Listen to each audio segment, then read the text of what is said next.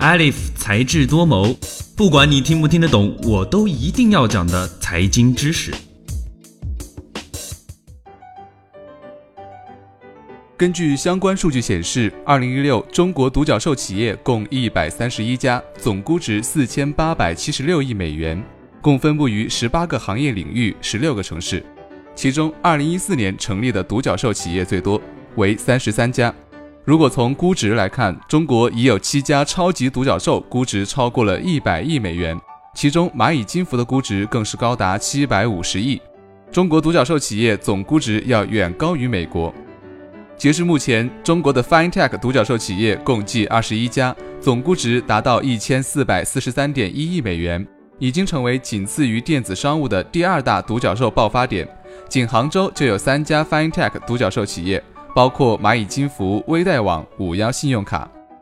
二零一三年，美国风投专家在媒体上首次使用“独角兽”来形容那些估值超过十亿美元、未上市的新兴企业，因为它们正如独角兽一样独特且稀少。按照这个定义，一九九零年代的谷歌、亚马逊都曾是俱乐部的一员。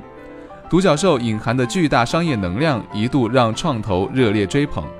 由美国风投专家提出的独角兽企业诞生地正往中国集中，而背后的推力也明显往中国互联网巨头靠拢。有将近一半的中国独角兽企业背后都有腾讯、阿里巴巴或百度的投资，而腾讯已投资十七家企业，小幅领跑竞争对手。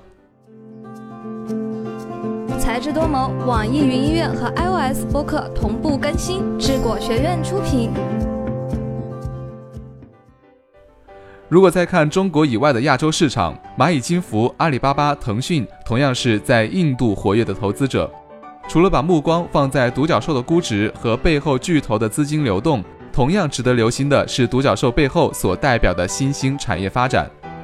二零一六年，中国独角兽榜单中行业分布在十八个领域，包括电子商务、互联网金融、人工智能、新媒体等等。从各行业独角兽的估值来看。独角兽总估值的百分之六十九来自互联网金融、电子商务、智能硬件以及交通出行这四大行业。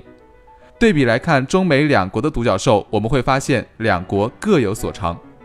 美国独角兽分布在多个领域，在金融科技、网络安全、网络服务、医药卫生等领域都有美国独角兽的身影，而中国独角兽的发展焦点则相对集中在互联网消费，以电商、随叫经济领域表现较佳。